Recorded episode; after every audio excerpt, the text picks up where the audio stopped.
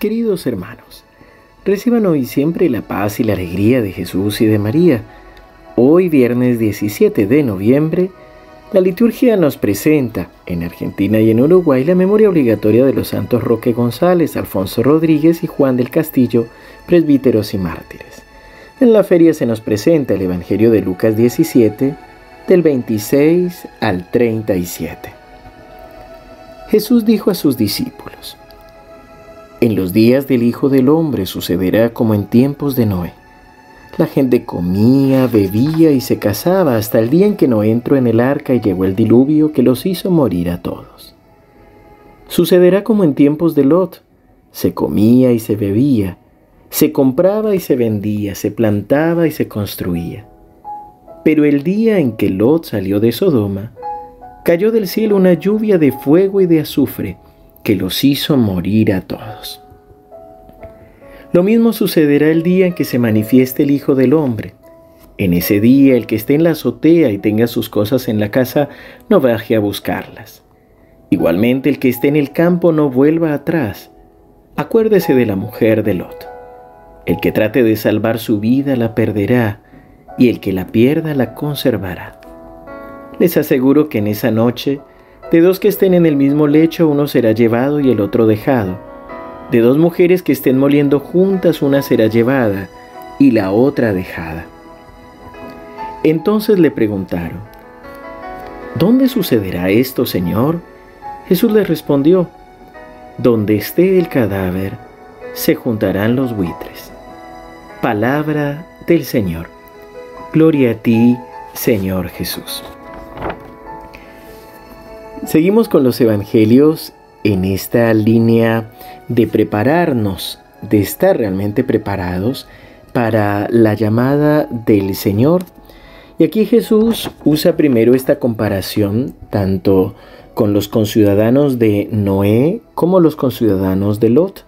Nos dice que la gente vivía como si nada y que la destrucción llegó de golpe. Y es que para morir solamente necesitamos estar vivos. Y por eso Jesús nos invita a no esperar a estar graves o a estar enfermos, sino simplemente a caminar cada día como si fuera nuestro último día. No se trata de estar pensando que nuestra muerte es inminente o que llega pronto o estar con miedo, sino de saber vivir al máximo, es decir, de pedirle al Espíritu Santo la gracia de comprender qué es lo verdaderamente importante y no dejar nada a la casualidad y en cierta manera nada para después, pues nunca sabemos si hay un después. Por eso no dejemos para mañana nuestra conversión, no dejemos para mañana el decirle sí al Señor y abrir nuestro corazón. Basta simplemente con decidirnos por el Señor en este día. Jesús sigue diciendo que en ese día, cuando llegue el Hijo del Hombre, si estamos en la azotea no busquemos nuestras cosas y si estamos en el campo no volvamos atrás, pues como al igual que la mujer de Lot que mira para atrás, perderá su vida y quien la pierda la conservará. Precisamente Jesús nos trata de de invitar a superar el miedo.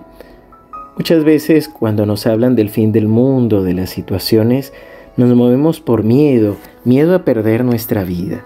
Y es que aquí Jesús nos llama a tratar de seguirlo por amor.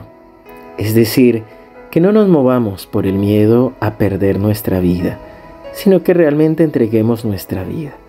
Quien ama verdaderamente está dispuesto a entregarse quien solamente quiere salvar su vida va bailando al son que le toquen o que cree que necesita danzar. Entonces Jesús no quiere que tengamos una conversión repentina por miedo, sino que quiere que verdaderamente abramos nuestro corazón a la presencia de Dios y que queramos seguirlo y servirlo. Esta es la invitación de hoy. Jesús también nos habla de que de dos personas se llevarán a una y dejarán a otra. Y es que precisamente Jesús nos invita a ser de aquellos que nos hacemos escoger o ser elegidos. realmente entregar nuestro corazón y seguir al Señor estando haciendo bien lo que nos corresponde, viviendo nuestra día a día, como hay una canción de la Virgen que me gusta mucho que dice, ¿quién será la mujer humilde que vivió en un pequeño taller, amando sin milagros, viviendo de su fe? La esposa siempre alegre de José. Por supuesto, el Evangelio termina con esta pregunta de los curiosos. ¿Dónde sucederá esto? Jesús solamente nos invita a abrir nuestro corazón y abrir nuestros ojos, a descubrir que allí se irán viendo los frutos, se irán viendo las situaciones, las circunstancias. No necesitamos saber ni el cuándo ni en dónde, solamente estar preparados como si este fuera nuestro último momento.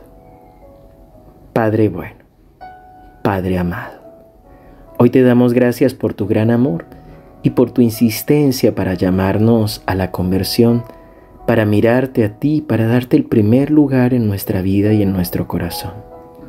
Señor, no te canses de llamarnos, no te canses de amarnos y danos hoy la gracia de poder responder a tu llamada, de poder entregarte nuestro corazón. Señor, hoy queremos superar el miedo para responderte a ti solo por amor, ya que por amor te has hecho hombre, por amor te nos das en el sacramento de la Eucaristía y te quedas con nosotros en el sagrario, ya que por amor nos perdonas y por amor, Señor, nos llamas una y otra vez. Concédenos también la gracia de seguirte y de responder a ti solo por amor. En el nombre del Padre, y del Hijo, y del Espíritu Santo. Amén. Queridos hermanos, que el Señor los siga bendiciendo abundantemente les recuerdo, mañana tendremos con la gracia de Dios la jornada solo para hombres, el asado a la cruz. Te dejamos aquí también los datos por si quieres engancharte de última hora. Y recuerda el domingo 11 de la mañana por nuestro canal de YouTube el Santo Rosario y la Eucaristía Dominical. Y el lunes a las 19 horas transmitiremos por nuestro canal de YouTube la misa en acción de gracias por el cumpleaños 64 del Padre Gustavo Hamot. Seguimos unidos en oración.